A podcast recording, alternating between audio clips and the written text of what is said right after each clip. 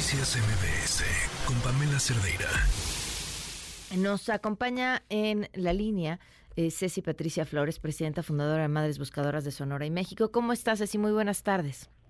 Hola, muy buenas tardes. Muchas gracias por la atención. Eh, cuéntanos sobre tu libro, Ceci, que estás presentando en unas horas. Sí, ya en un ratito ya, eh, ya tuvimos una presentación a las 2 de la tarde.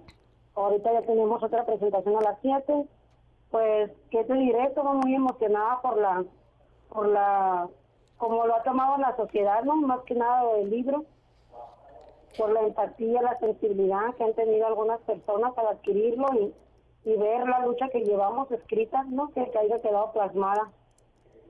En un texto es importante, no, no se explica no se explican estos años en México si no es por el trabajo que han hecho las madres buscadoras. Ahora, has hecho un nuevo llamado al crimen organizado, una tregua. Eh, te, te pregunto, ¿algunos de los llamados anteriores ha funcionado? Pues en la forma, te diré que han funcionado positivamente, en la forma de que hemos logrado recuperar a varias personas, eh, gracias a llamados anónimos que se nos ha hecho. Entonces, creemos que eso ha sido gracias a los llamados que hemos hecho pues a los cárteles diciéndoles que no buscamos justicia ni culpables, queremos encontrar a nuestros hijos.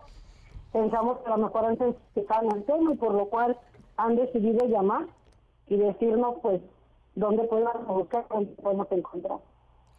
Eh, si has esperas una respuesta en esta ocasión, pero además que sea una respuesta en, en, el país entero y los grupos criminales pues están divididos, no es un asunto homogéneo. Este, ¿En dónde esperarías sí poder tener una respuesta favorable? En las autoridades. Ellos son los que tienen la obligación de hacer la búsqueda de investigación.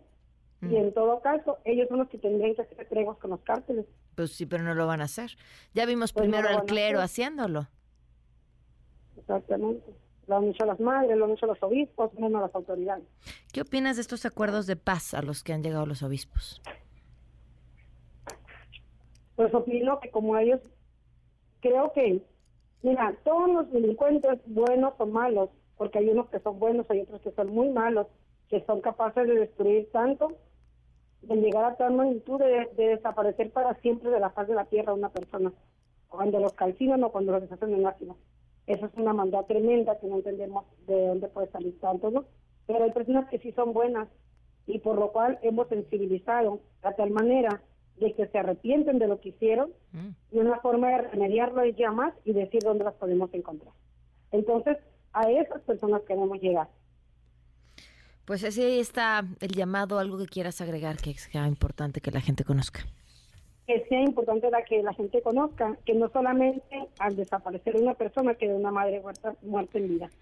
Hay huérfanos con miles de preguntas mm. sin respuesta, porque ni nosotros entendemos el tema de los desaparecidos, menos podemos explicarle a nuestros nietos que su papá desapareció, que su mamá desapareció, que ambos desaparecieron, porque no entendemos ni no sabríamos qué palabras dar a esa a, a este problema. No sabemos cómo enfrentar esa situación. Así que ellos preferimos que ellos piensen que su papá está trabajando y que algún día va a volver. Esto ya llegará el momento que los encuentremos y que tengamos que hablar con verdad. Pero mientras tenemos huérfanos con miles de preguntas sin respuesta.